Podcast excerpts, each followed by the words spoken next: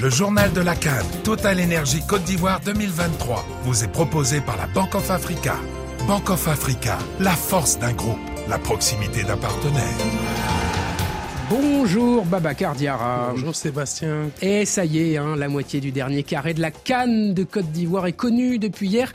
Et c'est passé, Babacar, pour la RDC et pour le Nigeria. Des Super Eagles qui ont fait respecter leur supériorité face à l'Angola, dominé 1-0 grâce à Ademola Lukman. Les Nigérians joueront à Boaké mercredi, tandis que les Léopards de la RDC resteront à Ebimpe pour les demi-finales et qui sait peut-être une finale. Privilège acquis grâce à leur renversante qualification avec un succès 3-1 face à la Guinée.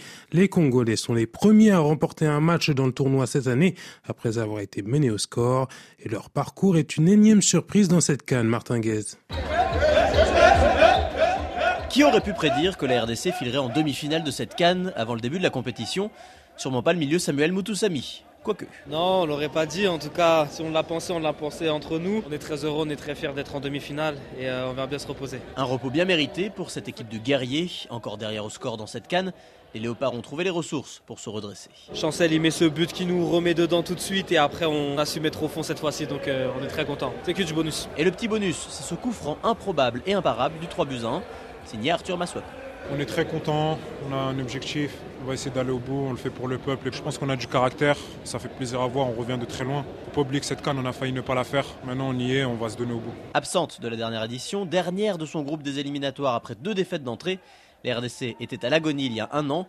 La voilà ressuscitée avec le vivifiant Théo Bongonda. Je pense qu'il n'y a pas de hasard. Euh, il y a un an, tout le monde se moquait de nous et aujourd'hui, on est en demi-finale. La roue a tourné, je dirais, parce qu'on n'avait pas encore gagné un match euh, directement. Le vent a tourné pour nous, donc euh, je ne vais pas m'en plaindre. Enfin, une victoire mais toujours les mêmes ingrédients pour le gardien Lionel Passy. On est sur la lignée de ce qu'on fait depuis le début. On a un groupe qui est magnifique. Comme le coach l'a dit, c'est la canne du travail. On travaille bien et ça s'est vu ce soir. À ce stade-là, de toute façon, c'est que des gros matchs. Hein. Côte d'Ivoire ou Mali, la suite du menu sera forcément corsée. Martin Gaz, Abidjan, RFI.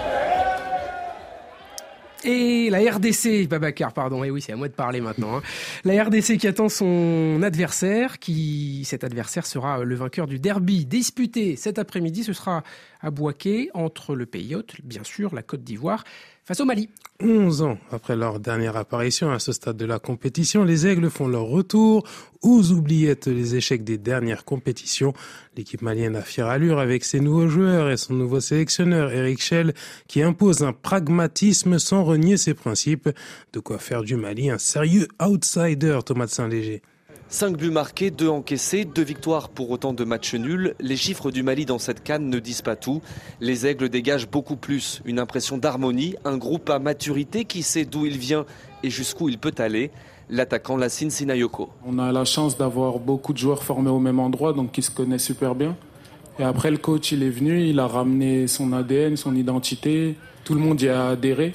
Humilité, travail, ambition, c'est la formule magique d'Eric Schell. Trois maîtres mots répétés par le sélectionneur, rentrés dans la tête des joueurs. Le déclic remonte au mois de septembre 2022. On a fait un match amical contre la Zambie à Bamako. Et je pense que c'est de là qu'est partie notre ambition et notre prise de conscience de tout ce qu'on mettait en place. Et depuis, ben, on, on est resté sur cette lignée et on joue les matchs pour les gagner. Mais il y a beaucoup plus les joueurs ont compris que l'objectif numéro un, c'était pas seulement gagner ou seulement bien jouer. C'était bien jouer pour gagner. Histoire aussi d'en finir avec cette réputation d'équipe séduisante mais pas assez armée pour viser haut le passé pour la Sinayoko. Les gens nous qualifient de joueurs, mais on est bien plus que ça. Il n'y a pas que du beau jeu. Il y a l'envie, il y a l'acharnement, la solidarité. Tout le monde est dévoué à la cause. Il y a énormément de qualité et c'est ce qu'on est venu montrer au monde entier. Et à l'Afrique, pour commencer, la Côte d'Ivoire est prévenue. Thomas Saint-Léger, Boisquet RFI.